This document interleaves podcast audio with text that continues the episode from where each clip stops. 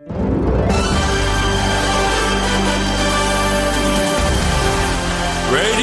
Nikkei. 5時から正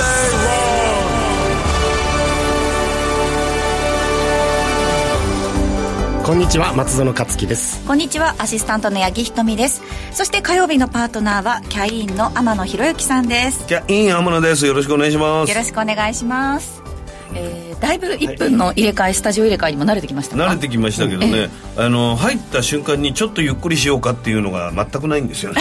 ないないない。ないない そうですよね。だからもう今惰性で喋ってます。打ち合わせからのね男性でそのままそうそうそうそう。ぬるっと入ってしまって、いいねうんええ。いやいやでもこのねね入れ替わりのあのーなんてインターバル、あのバスケットの僕ねあのし室内バスケット。はい。そう買ったんです室内バスケットのゴール室内でバスケットができるちっちゃいあの、うん。道具を。あの、ええそう。そう昨日届いて、それで。それをどこ壁につけたんですか？壁にかもあの柱ですよ。柱につけて。柱につけて。松園さんって結構背高いからかなり上の方に。いやそれがええ。注文したのがめちゃくちゃハンドボールサイズで。え？よく見ずに買っちゃったんでちゃいやつサイズ間違えちゃった間違えちゃった。プロ仕様のやつじゃないの？じゃあ何サイズもちっちゃいボールのやつにしないといけないハンドボールサイズでした。でもダンク簡単にできるからいいんじゃないですか。いやじゃあおもちゃだった。買い直そうと思って。誰メルカリで売れましょうそうですね小さいサイズの。あとお子さんとかにね誰か。そうですね、あでももうけご自身でやりたくなるぐらいハマってるんですね。そうずっともう今あのいろんな動画サイトとかももうバスケットだらけずーっとバスケットですよすごいな。で結局見れたんですか？ホホーキンまあそれは、えっとまだ？来29日の試合、まあまだ見てないんだ。29日の渋谷うわー佐賀渋谷対佐賀ってへえ面白い。すごい休みの日バスケやるようになるんじゃないそう。まさか家の中でねやりたくなるぐらいハマってると思わなかったです。全然学生時代はやってない。でも見ることすらしてなかった。えじゃあもうドリブルもあおぼつかない？うん。だからどこまでがあの、はえっとトラベリング？散歩歩いたらですよ。その散歩は分かるんですけどあそうですよね。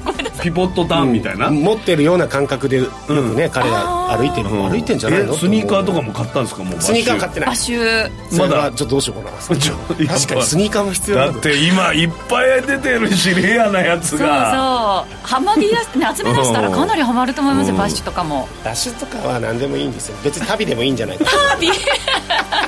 ダメだと思う。いや本当に。形から入らない。結構しっかりしないと。私だあのって形から入る人そんなちっちゃいゴール買わないよ。そうそう確かにね。ちゃんと見て買ってください。いや本当に。私あのバスケ部活でやってたんですけど、あ体幹手術でやってたら人体損傷しましたもん。ちゃんと足首守るやつじゃないと。そうですよ。俺のぼ僕の親友の岡村隆史君は 飛び箱飛んだらアキレス腱が切れちゃったんですから、大変ですよ。松野さん何歳だっけ？まだ大丈夫？43なんでね。43あまだ10歳違うストレッチを柔軟トレッチ柔やねやってしっかりと。そうですね。そうストレッチ。次の買い物は成功するように祈ってます。はいうん、じゃあつけようかうちのスタジオにあ戻ってそうですね。ウォーミングアップ的な感じでいいかもしれないですね。どうしたらえーさて今日番組前半はその松園さんに今更聞けない IT テクノロジーやアプリに関してお話伺っていきますそして CM を挟んでグローバルマーケットトピックのコーナー。日本株ちょっとボラタイルな展開続いていますけれども外部環境と合わせながらお話伺っていきます。さらに番組後半ではゲストをお招きして、えーお話進めていきます。今日も皆さんからのメッセージ募集しています。番組旧ツイッター X ですね。をフォローして「ハッシュタグアルファベット5時世」でつぶやいてください。5時から正論今日も盛りだくさんの内容でお送りしていきます5時から正論ラジオ日経5時から正論をお送りしています。この時間は今さら聞けない IT テクノロジーやアプリのコーナーです。今日取り上げる話題なんですが量子コンピューターとこれはよく聞きます。これはさすがに俺も知ってました、とにかくこれができたら今までのコンピューターのもう何百倍も速くなって。1億倍。1億倍？1億倍。1億倍っていうのがもう桁が違いすぎて笑っちゃうそうですね。イメージできないですようん。ね、腹平に3000点ぐらいの衝撃 世代ギャップ。そうですね。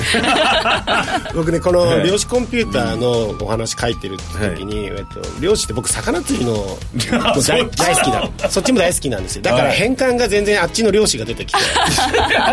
量子それをいつも見てるから。なかなか進まないですよね。資料作りがねそうなると。まあえっと、じゃあ量子コンピューターっていうのは、この今のまずパソコンであったり、今ですね AI の開発とか新薬の開発でこういろんなビッグデータが社会上に存在してて、それを解析するために GPU が存在してる。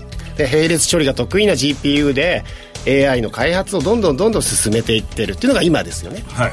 あの計算能力を争って2番じゃダメなんですか？なんて。まあそうそうあありましたねそういうのえねえ。ただででもなんか日本強いイメージありますよね。そうですそうですスパコンではねスパコン強いイメージ。スパコンもあれもうすごく、まあ、チップセットがいっぱい膨大に存在してるわけですよね、束ですよ、うん。ただそのコンピューターの根本的原理っていうのは、まあ、コンピューターが登場して以来ずっと変わってないコンピューターコンピューターの根本原理は何かというと、まあ、最終的にはコンピューターっていうのは、ビット演算処理っていうのを行っている。何ビットとかコンピューターで聞くようになりました。よ、よく。ビットコインの前はね。うん、二進数で、まあ、0と1で動いてるんですよ、コンピューターはっていうのが、あの今のコンピューターこれをですね、論理ゲートっていうんですけど、CPU の中にはですね論理ゲートっていうのがあって、えっと0と1の2ビットの表現を用いて、えー0と1が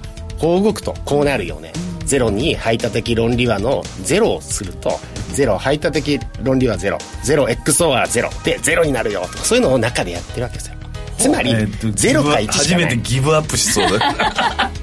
とにかく今のコンピューターは0か1でそうなんか全てを処理してた。そうそう処理してる、ってことですよね。それが論理ゲートっていう、うん。はい。で、えっと、これねもちろん光ファイバーのケーブル内通信っていうのも0と1がピカピカピカピカなってるわけです、あの前から言ってたもっと光でどんどん中も速くなったらすごいよって言ってたの。そうそう懐中電灯で光をオンオフ。これで0か1ってやるじゃないですか、ね、モールス信号とかね、はい海の上で。あれですよ。あれがコンピューターなんです。ものすごい速度でそれをやってるってことですよね。そそのものすごいのでいいろんなことを表現して処理してきた。そうそう。それがつつけたかつかないかで。そうそうそうそう、それが今のそうなんですよね。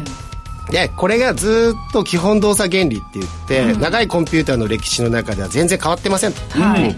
でインテルのあの創業者、ゴードン・ムーアさんが言ったんですけど、まあ、これがねあの半導体の中に入ってるわけだけど、こういった半導体のどんどんどんどん開発しあのしてきますけど、しあのムーアの法則って言って、えっと、どんどんどんどん指数関数的にハードウェアの半導体のシリコンウェア上に搭載できる、あの半導体の数っていうのは、指数関数的に爆発的にこのまま増えていくよと。だからとにかく細かく細かくしていけばどんどんどんどん増えていくと。そう、うん。あの半導体をどんどんどんどんちっちゃくしていくんです、今2ナノメートルとかね、あとちょっと前までは16ナノメートルだったもの。がそういうのも日本得意そうだけどな小さくするの。そう。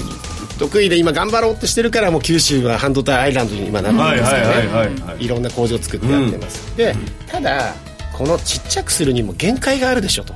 まあずーっと細分化してたらね避ける避けるチーズも 避けるチーズもねいずれ避けなくなる確かに。バカに。してる俺は分かりやすく噛み砕いて。そう避けるチーズと同じなんですよ。そうなんです。もう避けない。避けられない状況っていうのは来る。来るでしょ。と来るよ。もう。それがうん。来たらどうしようと技術的、あの、まあ、と頂点に到達しちゃうわけですよ、その時っていうのは。はいはいはいそれそれでもう進化が止まっちゃうじゃないか止まっちゃう、うん。どうしよう。困る。ってなって考えたのが、コンピューターの根本原理である論理ゲート01、これを量子力学で考えてみようと、量子。量子力学で今までそういう量子力学っていう考え方があったわけでしょ。あるあるんです。それはなな何で考えられてたんですか、えっとこれはですね。コンピューターに考えられてなくてそれをコンピューターにしたんでしょ？考え別の方分野では。の研別の究が分野なんですよ、進ん。でたこういう我々が生活している、あの大きな物体の世界っていうのは、ニュートンの力学だとか、あの古典的なもうだいぶ昔に作られ昔た法に発された法則だでと説明ができたんだけれども、どんどんどんどんあの分析ってマクロミクロミクロミクロミクロはい。に、あの研究が進んでいくうちに、あれニュートンじゃ説明できないよねとか。そんなことになってんの今？そういうふうにそうなったんですよ。だからミクロの世界そう、その原子分子知らせたいよ、原子分子の世界の中だと、あれ古典法則って通用しないんじゃないか。何？その独自の動きをしてるわけそうちょっとおかしいよね。それを説明すするとにるのが研究学問として量子力学っていうのが。もっとものすごい細かいことをそう考える。う。んで量子力学力学では、大きなこの我々の今生活しているマクロ世界も説明ができるんですよ。量子力学で全てが説明できるじゃないか。なるほど、んそれを？その量子力学であるあの状態0と1以外の状態っていうのがあるんですけど、0と1の違う2じゃない。いいじゃない。0と1の重ね合わせ状態とかがあるんですよ間が入ってくるわけ？そうそうそうそう。0と1の間？0と1の間。0.5みたいな感じそれも違う、0.5じゃないですじゃない。0と1を重ね合わせられる。重ね合わせた？あところ？何そうそうそうこれ？のりしろみたいなこと？のまあえっとのり塩ののじゃあのりしろ。のりしろあののりしろ。はいはい。このちょっとここがかぶってる。丸のそうです。グラフのこの真ん中丸い2つのここが重なってる、そう。そういうそういう状態があるっていうのが分かったんですよ。量子力学上。うーん。あれと今まで論理コンピューターの論理ゲートだと0か1でやってたけど、量子力学を使えば0と1そして0と1の量子重ね合わせ状態も使えるじゃないかと。そうしたら単純にさ、1.5倍じゃないの？いやもっともっと実はあるんです。今ここ簡単に説明してるけど。重ね合わせたね間そうそう。そうがそう。1だったらそうもっとねだからあるもっとあんだう。あるある、はいはいでこれがあのこれを利用することによって量子コンピューターを実現することによって、今のコンピューターの1億倍処理スピードが出るんじゃないか。はできることとかはほぼ一緒なんですか、得それがですね、やっぱり得意な分野あるんですよ。得意な分野っていうのがあってですね、量子コンピューターにも不得意がある、めちゃめちゃ不得意あるんです。何何ができない普通の普通のシンプルなエクセルとか苦手なんですかわいい。なんかかわい。いすごいよくできるかと思いきや。シンプルな指則演算はもうちょっと苦手。じゃあ何？得意得意は？あのビッグデータとかああ金融力学とか金金融工学史とか世界のリスクどうなるかとか、うん。えー先読み？うん。ゲノム解析どうするか。とかうん。細かいことをなんか解析するのは得意？超ビッグデータとかですね。うん。超賢いんだけどエクセルわかんないっていう。あー。あのーめちゃくちゃ頭のいい人が若干私生活変だっていう感じと似てるよね なので頭良すぎて変なになっちゃう。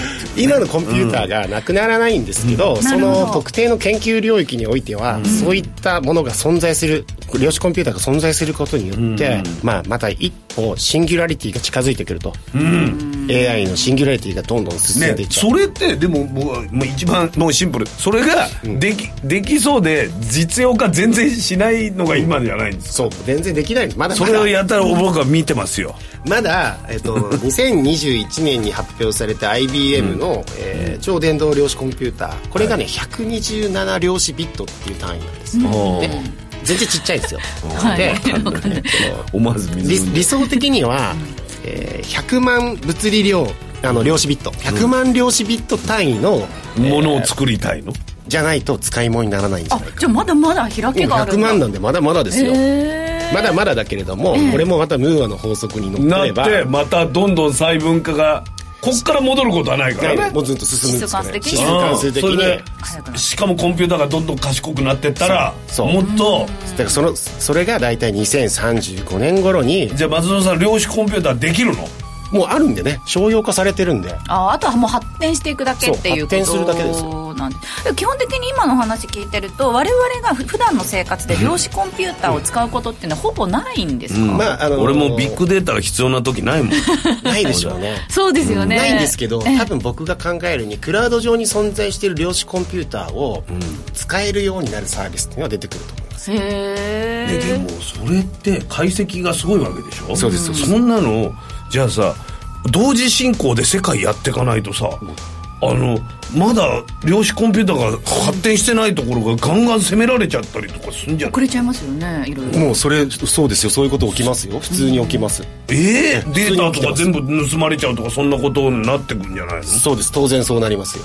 のやばいじゃんじゃだから情報防衛って結構ね今あの喫緊の課題でやっぱり政府は予算にしっかり入れてるんですよ、守らなきゃって言ってやってますよ。だけどそのやっぱりこの,、その量子コンピューターの分野で注目というか一歩前を行ってるのはアメリカの会社っていうことになるんですか？アメリカが多いですね、まあ、日本も頑張ってますけど、あの日立さんとかね頑張ってるとこありますよ、まあ、アメリカがちょっと中心。The next. だけどこの量子コンピューターが出来上がるってもっともっと先の話なので、はい。じゃあ半導体ってどうやって進化していこうか今はだから半導体を細かくする方に行ってるんだね、言ってるって、うん。だからそのもっともっと細かくしていくためには半導体製造装置が必要になってくるわけです。よより細かいのを転写できる、はい。半導体露光装置 EUV っていうのが必要なんですよ、でそれをやってる。量子コンピューターを作るためのものが必要なのね。作るた量めというか。子コンピューター待ってのつなぎってことですよね。つなぎ。の 半導そうそれが体切ないの。うん、半導体をより小さく製造するための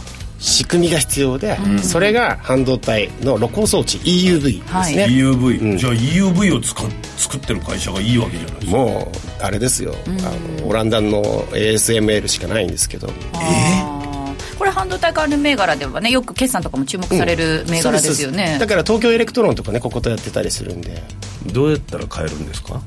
えもうそれもマーケット開いてポチってするしかない。ですよ。ねでもここまで有名になってる ASML だとだいぶその株価ももう上がっそうかもうてますよね。もう含みもう。いやもう全然上がってますけどその将来を考えるともしそれが実用化されて。まだまだまだ先まで半導体の微細化っていうのは可能じゃないかって言われてるから、こうやってあの半導体露光装置の EUV とかが注目されてるわけですよ。確かに俺の周り一人もまだ知らないと思うここまで来てるってこと。10年後に量子コンピューターがいきなりできましたっていうことはないはずなので。だからもう量子コンピューターができるっていう流れで、それ関連の会社に投資をしとく。投資っていうかもう忘れるぐらいがいいでしょうね、忘れるぐらい。あ、もうあああそこ種まいたの今芽出てきたのっていうぐらいの？でもなんか10年20年とかの単位で考えとくってこもうと20年ですよ。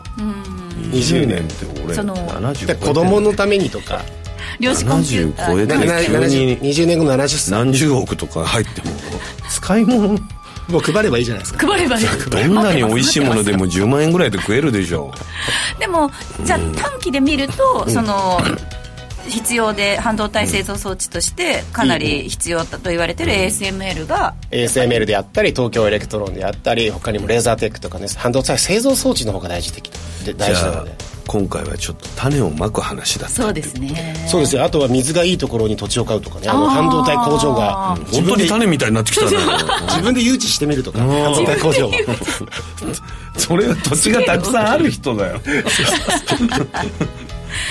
はい今日は、えー量子コンピューターについてお話伺いました。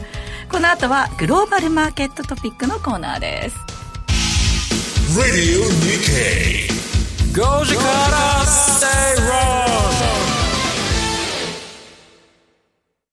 11月18日土曜日に金沢市で無料投資セミナージャパンツアーを開催します。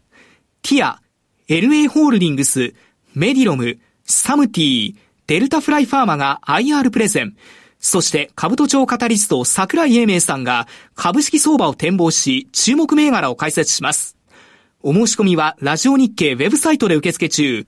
抽選で80名様をご招待。締め切りは11月10日必着です。ポッドキャストで配信中の番組高井宏明と横川楓のお金の話資産運用には関心があるけど何から始めていいかわからないそんな投資の初心者に向けた金融教育番組です楽しくお金の知識が身につく話をお届けしますポッドキャストで毎月第2第4木曜日朝6時に配信中ぜひ聞いてください Radio Nikkei. Doja Cat Ceylon. ラジオ日経5時から正論お送りしています。この時間はグローバルマーケットトピックのコーナーです、松園さんの視点で解説してもらいます、えー日本株はかなりボラタイルな展開ということなんですけれども、そうですね。今日、まあ、月曜日の下げかなりきつかったですからね。今日381円26銭のプラス。そうですね。3万2000円台回復して、えー取引は終えてはいるんですけれどもあの外部環境が変わったのかどうなのかといったところですね。ずそのイスライスラエルとパレスチナ問題がちょっと複雑化しそうじゃないか、長期になっちゃうんじゃないかあの今までっていうのは、まあ、戦争でもとにかく買いだ、もう金利が上がっても買いだ。何でも買いだっていうのが株式相場だったのが、ちょっと今チョッピーになってきてるな。うんまだイランの情勢とかも分からなくなってきてるし、下手したらイランだってあの核兵器持ってないって言ってるけどまたあのいつぞやの戦争みたいに、うんね、情報戦でやられちゃったりするかもしれないし、そうなると中東中東情勢っていうのはもっともっと広範囲によってって、荒れてくる可能性が、出てくるといろいろ国が絡んできちゃってもう大きな問題になっていく可能性が、そうなると、あのまず考えられるのっていうのは長期的なインフレですよね。そうですエネルギー、はい絶対もうこれはインフレ起きる。エネルギーのインフレも起きるっていうのと、戦争っていうことで何が起きるかっていうと武器、あの軍事産業のやっぱり活発化、軍事産業でこのアメリカは今度支援をしなきゃいけないのでどうなるかっていうと、支援するためにはお金が必要、ってことはやっぱり債務上限問題解決したりして、えーさらなるお金をする、お金をどんどん吸っていくことが必要になってくるわけですね、はい人を助けるためにはね、お金をすると何が起きるかっていうとやっぱり単純ですよね、1ドルの希薄化、ドルが下がる、ドルの価値がうん、下がるだからハンバーガーがもっともっと高くなっていく、うん。インフレがどんどん起きていく可能性がある。あるってことですよね、そういう考えられますよね。ドルがどんどんするしかない。戦争のためにはお金をするしかない、す。するってことは日本みたいに M2 マネーがボーっと膨大に増えていくと、流通してるお金が、そうするとインフレは止まらない、インフレ止まらないから金利を上げる、金利も上げながら超インフレスハイパーインフレそれで金利上げて抑制していく。抑制していく、金利が上がるとちょっとねその世界の景気というのがちょっと悪くなる景気は悪くなるんですけど、今はもう無邪気に買いだ買いだ買いだってなってるっていうのが今の状況ですよね、まだまだ買いじゃないかっていうのが、ただ僕の場合やっぱりリスクっていうのをずっと考えてるので、はい。この今年の後半からはですね、やっぱりずっと言っている商業用不動産の問題っていうのは、アメリカの商業用不動産不動産ヨーロッパもそうですけど、あのこれはですね、えっと、指数 ETF 指数があるので、あの地方銀行の ETF っていうのを見るといいんですが、なんで地方銀行かというと、えー商業用不動産に、えー、と融資しているのは地方銀行が7割ぐらいなんですね、大手銀行っていうのは3割ぐらいなのでなので、えっとだんだんこう銀行が決算しだすと、こう引き当て金とか出すんですよ、はい。あの失敗なんかちょっと貸し倒れ貸し倒れ引き当て金とかを当ててくるので、そういうのを見ていくとうんやっぱり商業用不動産ってよくないのかもしれないよ。あー。ってなってくる。なってくるんですただあの先週末から始まったアメリカの大手銀行の決算は数字としては大変いいものでしたですいいしです大手はだって全然いいですよ。いつぞやも。の方がやばい地銀です地銀です問題は。大手で安心してちゃダメだっていうことで地銀の決算もしっかり見ないといけないっていうこと。地銀が一番大事です。その商業用不動産ってめちゃくちゃな数ありますから。なるほど。そこに対してお金を最も貸し出しているのは地銀地銀なわけです地銀から崩れたのはそれが焦げついちゃったら大変だって。えっとそれが3月はこ焦げ付きそうだって言って焦げ付いたからもうあシリコンあんだけ飲んだねバレーバンクの話にそうなると円転ですね。円に転あの、うん展開していくと、はい。円ショートしてる IMF のポジションっていうのは今ものすごいことになってるので、円のショートですよ、IMF 通貨先物ポジションにおける、あのものすごい量が重なってるわけです、あの円が一気に回転しだす可能性もあるからそうすると円高になってる。急速な円高がだから僕はそういった起因も考えると、あの円高になる材料っていうのは一時的だろうがあるなっていうのなんですよ、ただ超超長期的に考えた時に、いやファンダメンタルズ見たら絶対に円安になるよねっていう、だから今為替の場合は強いポジションを張るんじゃなくてひたすら待つ感じなんです、どっちに転ぶかって。いううん、分からないからちょっと様子見しよう、様子見しようっていうのが今の状況ですね、うん。一つじゃあそのリスクとして考えたらアメリカの商業用不動産の問題、他にもリスクがありますか、えっと、学生ローン。やっぱり10月学生ローンの返済開始しましたからね、えっと、あとクレジットカードの残高もどんどんどんどんあの遅延あの返せない人たちっていうのが増えてきてるし。増えてきてるし。これ学生ローン返さなきゃいけないから年末に買い物しようと思った人たちは買い控え。もう旅行も行けないですよね、ってことは旅行関連の株価っていうのをやっぱり見とかなきゃいけない。そうすると全体的にねよね。アメリカの経済それを見極めるのが、えっと、指数があります、は、はい。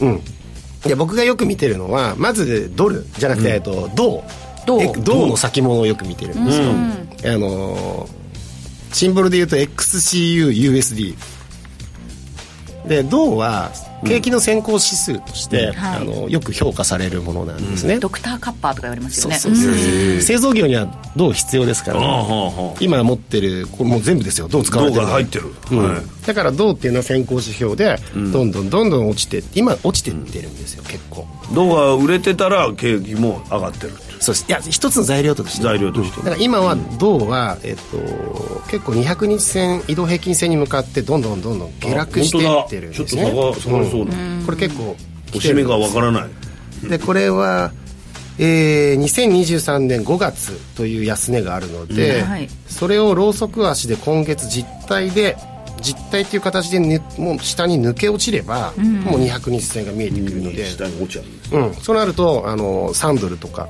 その辺りが見えてくる、はい。決していい材料じゃないんですよね。他にもですね、えー輸送株ダウの輸送株平均 DJT って今度言いますけどね、はい。DJT 構成銘柄 DJT です輸送株っていうのはさっき貨物とか、飛行機とかですね。これ原油価格も影響しますよ。ねそうですね、これも景気の先行指数。だからここも見ていくんですよ。物があんまり動いてないみたいなところになってくる、そうですそうです、景気がいいとガンガン動いてるわけですよね、そうです、あとは DJU ユーティリティって言って公共株、公共系株ってことです。かそうです、電気とか水道、ガス、これらが買われるっていうのは、あのこれらっていうのはインフラ株なんで景気に左右されづらいじゃないですか、だから比較的安全なんですよ。ということはあの結構債券に似たような動き。ああなるほど。リスクディフェンシブ。うん。ディフェンシブになってじゃあ景気が悪そうになったらそこへみんな行くっていう感じ。えっとそうですね。ただこれって金利上昇局面では先行してこう下落していくっていう金利が上昇していく時には下落していくんだっていうことはか覚えておいた方がいいです。可能性としては。で今回ですねそういった輸送株であったり DJT とか DJU ユーティリティえそしてニューヨークダウとかを、えっと、それぞれの下落率で見てみるんですよ、はい。その3種の指数を例えばこの1か月間でどれくらい下落したんだろう、そうすると特徴が分かってくる。んですで、えっと、先週の段階だとこの中で下落が多かったセクターは、ユーティリティ、公共系の株は下が下げ率がすごく大きかった。じゃあみんな金利は上がるというふうに見てたってことですか？そうそうそうそうそう。うんなるほど。実際に金利も上がったんでね、それで。でみんな銀行へお金を預けるようになるってことですか？いや結構これからどんどんどんどん金利上がっていくんじゃないのって思っっていうふうにして公共系が売り込まれた。で景気もちょっとおかしいんじゃないの、ということで、えー、と輸送系も下がって。下がって。うんあらつられてるでそれぞれの特徴でどれくらい下げ率があるかな、ということを見極めた方がいいんですよなるほど。どっちが下落率が多くてそれはそのえこうインフラの方が下落率が下落率高かったです。なるほど。これ金利上昇まだするんじゃないかと、っていう読みなんですねみんながねで戦争まだ全然可能性あるんじゃないかもつれるんじゃないか、だからもう一回の第2回、えー高金利時代っていうのがこの先にあるんじゃないかと市場が見てるのかもしれない。多分ちょっとわからん。そこはねあのね断定できないんですけどだって金利が上がりすぎると例えば7%だってアメリカって普通にありますけど、はい。7%になると、事業をやろうと思います。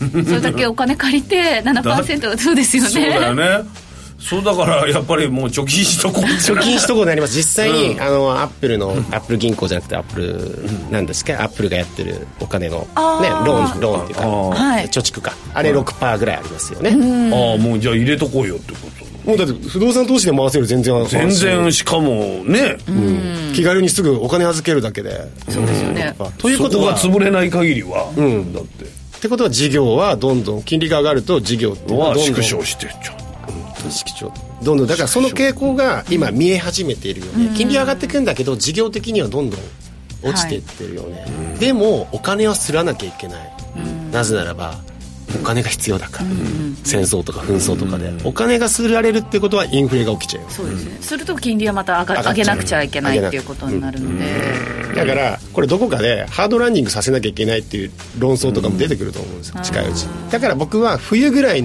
とかこれから年末商戦にかけて一回あまあ悪いデータとか出てくるんですけど、年末に向けて盛り上がる んでいつも結構雰囲気。も一度つけてもその後多分結構落ち込むと思いますよ。僕じ実際で開い開いてみたらあれ？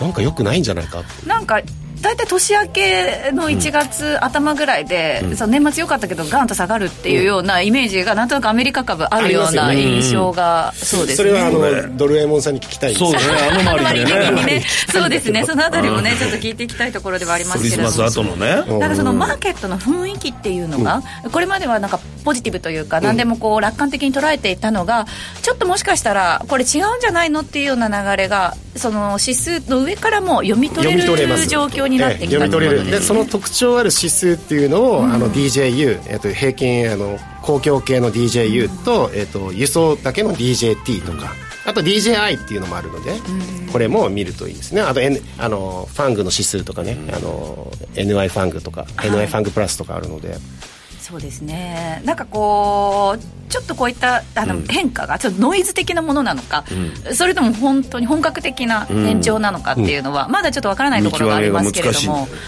けど注視していかないと。超移り変わりがなんか来てるのは感じるな。なるほど。ちょっとそのあたりねやっぱアメリカ株変調きたすと日本株もかなり大きな影響を受けますからね、だから信じてる株を買うんですよ。あここは。さっきみたいにね。もう信じてるっていう。それからあの量子コンピューターみたいに量子コンピューター。20年後見据え20て忘れるって今は種をいうまくだけさ。まあ漁師は別にそんなにいつだって買えるからいいんですけど、本当に僕が大好きだとか信じてるんだこの会社はとか、もう100年続いてほしいとか。ああ、応援する会社っていうとこ応援するだけで応援投資が今まで恩恵を受けた会社とかね。そうですそう。そうそう すいませんって言って。過去の栄光さの際が。そうですね、えーちょっとした変化にも目を配っていきたいところです、ここまでグローバルマーケットトピックのコーナーをお届けしました。この後はゲストをお招きします。Radio Nikkei. 5時から正論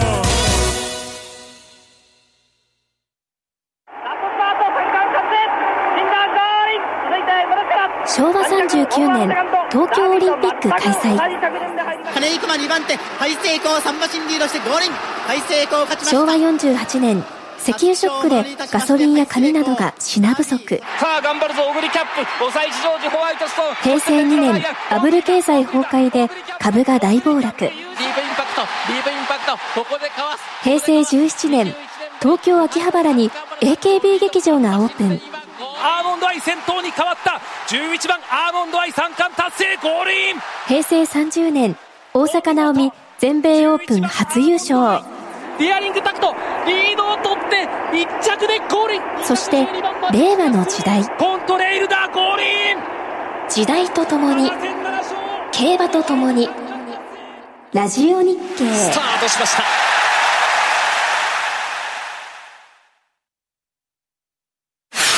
5時から正論ジオ日経5時から正論をお送りしています。火曜日のこの時間ゲストを招きしてお話を伺っていきます。今日は個人投資家のジャックさんにお越しいただきました。よろしくお願いします、はい、すいません。アノマリーを全く語れない人間でございますけど今日は来てとんでもないです。ア申し訳ございません。株の動向を知りたかったんですよ申し訳ございません。全く研究しておりません すいません。ジャックさんが来た日は上がるっていうような流れまだ続いてますよ、よかったですよかったです。ええねはい、上がってる あでも結構険しい顔今日朝あ朝じゃない先ほどあの会ったお会いした時にすっごい険しい顔されてたのでま あちょっと調子悪いのかなっていうのはなんとなく思いますけれどもいかがですか？いやなかなかやっぱり難しいですよね。こう阪神タイガースは優勝したんですけど、それとね反比例するごとくなかなか短期でなかなか取っていくっていうのは ちょっと難しい相場になってきた激 しいしね。そうですねそういった状況の中でどういうような投資法を？そうですね、まあ、ここでちょっと注目してるのが、あのまあ6月ぐらいから解禁になってその、アクティブ ETF っていうのが結構あって結構いろいろ面白いんですよこれ。それインドとかのやつつでしょ？であのね一つが、あの PBR1 倍割れファンドのこの ETF とか、あとなんか政策保有解消推進 ETF とか、あの投資家のと経営者の一心同体、なんかねあの某アイドルじゃないですけどそういうなんか同体。ETF みたいなのがある中でやっぱりまあまあ今流れの中ではその中の PBR1 倍割れのこの ETF って、まあ単純にこの ETF を買っていくということではなくて、この中に組み込まれている銘柄、これ結構日々ですねあの更新されてるんですよ、あの結構普通の投資信託と違って、組み込み銘柄が毎日毎日リリースされてるんですよ、福袋の入れ替えが激しいですよね。そうですそうです、うん。それでまあ、まあ、かなり当初は200銘柄ぐらいなのが今400銘柄ぐらいあって、しかもその中で、その株数がもう100株ぐらいのもあればもう何万株とかある、バランスがいろいろある中で、ちょっとそのあたりでなんかこうカンニング的にちょっと先回りであったりとかプロがどの辺入れてんだと今。っていうところがあって、はでまあ、今言ったようになかなか短期で取るって難しい中であれば、まあ、例えば業績が堅調であって、それなりに、まあ、配当利回りがあるような銘柄なんかでちょっと勝負していくとちょっとこう面白いんじゃないかなっていうところをです。ねやや中期的な目線でっていう。そうか。例えばさっきお話があった地銀なんかでもほぼほぼ PBR って安いんですよね、例えばそういう東北銀行であったりとか、その鳥取銀行であったり東北銀行なんか今、PBR が0.27ぐらいで配当方がいいんじゃない利回りが 買収した4.45% もうとなると、えまあ、今1100いくらぐらいですからこういうのはちょっと下がって買い向かったりとか、ちょっとずつこういうのをファンドの動向を見ながら、この組み込み見ながらこういうのを買っていくっていうのも。これがあの ETF の福袋の中入ってるわけですか入ってます。これしかも自分たちでこう見ることができますので、うんうんでどんな銘柄が株数が増えてるのかなとか、まあ、毎日じゃなくても1週間に1回見るだけでも。だからそのプロが厚めに買ってるのがこれだっていうことが分かるわけですね。だからその株価がひょっとしたらこう跳ね上がってる時にはこういう買い、うん。組み込み銘柄の株数が増えてることがあるのかなとわざもう1000ちょっとしかないですしあと例えばラサ商事っていうところもあるんですけどラサ商事これも800株ぐらいしかまだ買ってなくてこれも配当利回り4.1%ぐらいあってすげえ。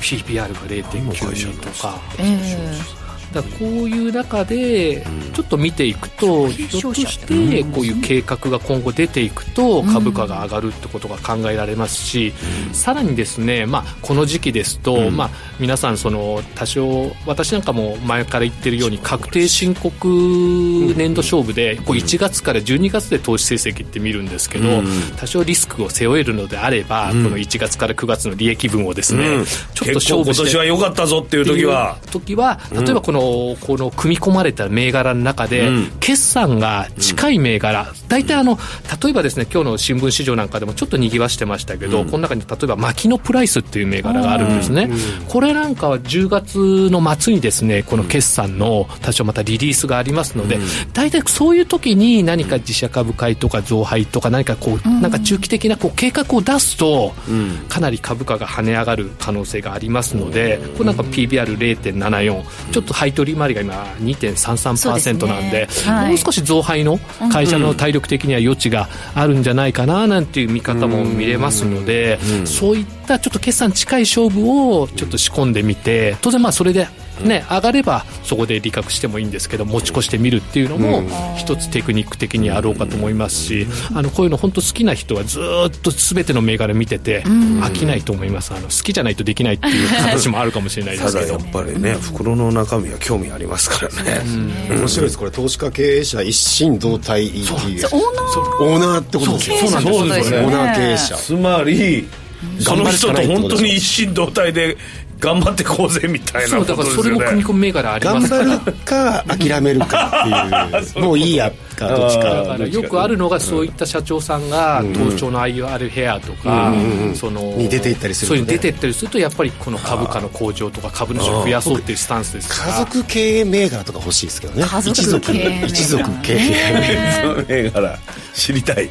あと逆にこういったところに入ってくるような銘柄は、今流行りのそういう TOB とか、そういうのはないんじゃないかって逆に頑張っていこうって組み込まれてますから、そういった観点で TOB とかの待ち伏せからは外すっていうのは一つ逆の選択肢なんかも出てきますので。ここに入ってるんだったら違うかっていう。そうですねここに組み込まれてるし、ここで頑張っていこうって言ってるわけだから、上場廃止とかはさすがにないよねみたいなっていう観点でこう見れたりとかして。ある意味プロがスクリーニングした銘柄を公開してくれてるっていうことそうですね。あの私の大好ききなあのカンニング投資にはほとんど基本的なともう人の真似をしてもう いやいやまあ、カンニングっていうか時間 時間を解消するっていうんですかね。そうですね。どうしてもこれを一つずつ自分でスクリーニングすると、あと逆に答え合わせで自分だとこの銘柄がいいなと PBR1 バレの中にあって、お組み込まれてるじゃんお株数増えてんじゃんっていうと、おそこはガッツポーズみたいなところに答え合わせがね。っていうのがありますねなるほど。面白いなそうですね。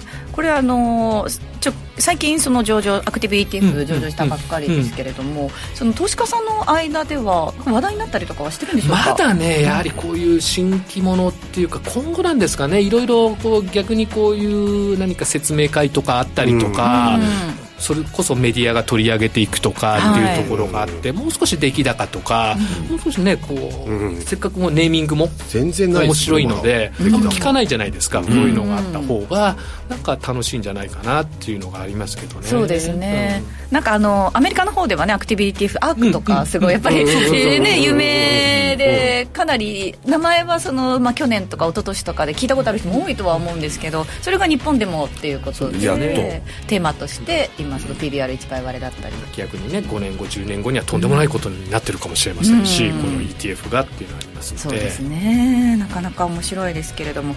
一方でですねあのツイッターからもコメントあったんですけれどもあの最近の IPO とか どうなんでしょうかっていうふうなコメントはあったんですけれども、やっぱりですねこう初値がついてからドーンとねこう上向きに行く時に乗れる銘柄っていうのがちょっと非常にちょっと少ないのかなっていうのをこう3日転嫁だったりとか本当にもう今日で終わっちゃったみたいなところもあるし、一方ちょっとその初値が低いところでこう売売りたい人が売ってからの、まあ、今日の銘柄なんかもそうなんですけど、少し上昇するとか、やっぱりだからこう即座にこう対応できる人なんかはセカンダリー勝負っていうのもありますし、やっぱり俗に言うこの S q とか A q って IPO なんかはやっぱりもうそれはコツコツ宝くじ感覚でやっぱブックビルディングをしていくっていう姿勢はやっぱり重要だと思いますしやっぱ年末に向けて IPO も件数増えてくると思いますのでそういった中でやっぱりこうちょっと赤字はどうなのかなとか再上場はどうなのかなっていうところはちょっと外しつつもでもセカンダリーにはチャンスが出てきますのでやっぱりもう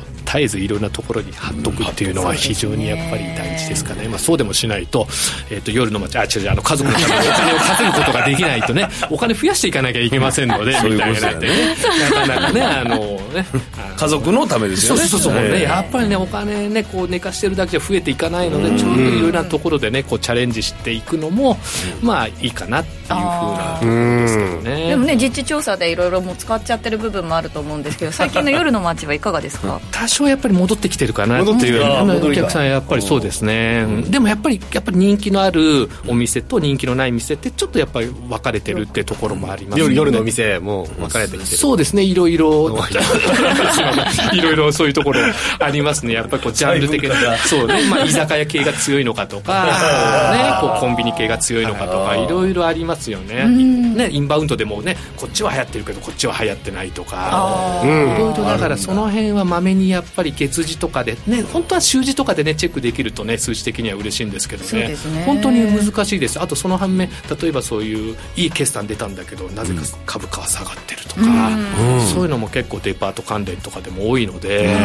なかなかこうね分析っていうかそれが結果につながるかっていうのそんな時はやっぱり人の袋を覗くのが一番いい、まあ、とりあえず今はちょっとそうしないとなかなかこう短期でね こう乗っていける銘柄っていうのはね、はい、なかなか難しいかなっていうのは、ね、それぐらい結構ちょっと今相場としては厳しい部分が、うん、それかあとはねもう迷った時に私なんかインフラファンドとか行ってね、やっぱりそのカナディアンソーラーとかあるんですけど今度は6%以上ですからインフラファンドですから、太陽光だけですので、出力制限とかがなければ業績に関係ないので、ちょっとそういう銘柄を生かしてインカムでちょっと取っていくっていうのも一つ手法としてはあるね。そのね来年のその NISA のね拡充とかもありますので、ちょっとそういうの先回りで高配当株なんかをちょっとチェックしておくっていうとな来年の3月ぐらいにはいい結果が出るのかなっていうところは見てますけどね。うん。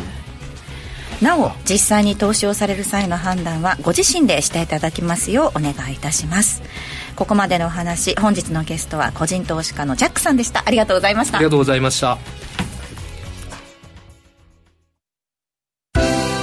ラジオ日経プロネクサス共催個人投資家応援イベント in 福岡を11月11日土曜日 FFB 福岡ファッションビル7階の1号ホールで開催します。抽選で100名様を無料ご招待します。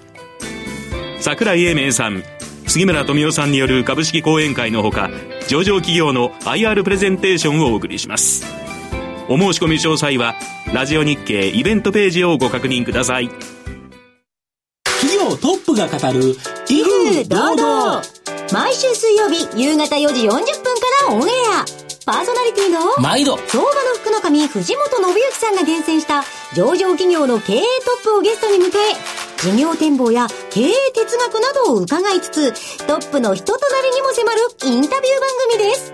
企業トップが語る威風堂々はラジコタイムフリーポッドキャストでも配信中。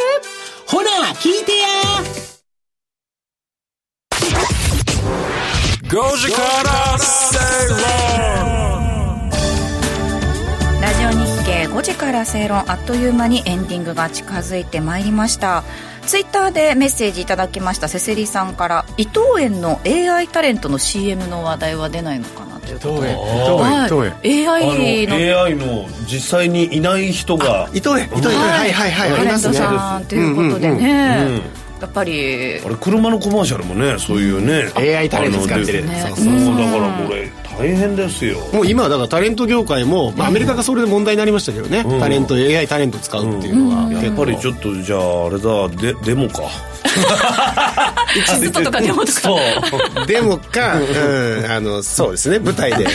それねネタにするとね、うん、そしたらまた AI の人たちがデモを起こしたらどうしようかな。これいいですよ。すごいね。めっちゃだって文句も言わないし。言うこと聞いて言うこと聞スキャンダル。ない値上げしろとか言わないですよね。賃上げ交渉もしてこないから。なんかやっぱりでもスキャンダルぐらいあった方が人間的じゃないですか 企業からしたらリスクですからそうかそうかそうか。なかなかね。そうですね。そう今ねこれも気軽にできるようになったんだよね AI タレント。そうです。ね誰かに似てるだろうけど AI タレント事務所やってもいいんじゃないですか？うわだって増え 増えてって人気がなかったら消去すればいい。悲しい悲しいなんか。それちょっと悲しいな。好きじゃないのかみんなはすごいな。それでチャットで喋るようになったら芸人も本当いよいよ危ないな、いや芸人は難しいですね AI 難しい？いや嬉しいこと言ってくれますね。瞬発力がねやっぱ全然違う、やっぱりささっき避けるチーズ出してこないもんね。確かに確かに。避けるチーズが出いやもっといいの出しそうだねいやいやいや。なんか一番危ないのやっぱアナウンサーとかなんですよ。アナウンサーそうか。正確に間違えないでっていうこと？読むっていうのはなかなか、ね、アナウンサーもたまに間違えるからいいんですそうですか？一日一回間違えましょう。そう私あの金曜日はよく噛むって言われてるんですよ。はい。神様って言われてるんですけど。はいそれですよ。それでねほっとさせてくれないと。そういうなんかねやっぱ個性をちょっとそんな冷徹にね。出していかないといけないですかね。味味がね。そうですね、うん。そう思う。確かに松園さんもなんかいろいろ知ってて完璧かと思ってたんですけど、そういうねあの買い物で間違えた人がいるねバスケットのゴールの大きさなぜ見ないのよ。むしろそこしか見ないんじゃないの？逆にそうですよね なんとなく絵でこれ小さそうだなとかなかったんですか？でもねあれ騙してるんで。いやしてるいやいやいやいやいやいやいや。それがまかり通ってたら怒られると思うんだよ。そうですよ。家でめっちゃダンクの練習してください、うん。すぐできる入れたい放題ですよ。全然楽しくない。そうゴリラダンク化してくださいこうやって。はいじゃあまた新しく買ったらお話聞かせてください、えーラジオ日経5時から正論ここまでのお相手は？松園克樹と。天野博之と。八木ひとみでした。明日も夕方5時にラジオ日経でお会いしましょう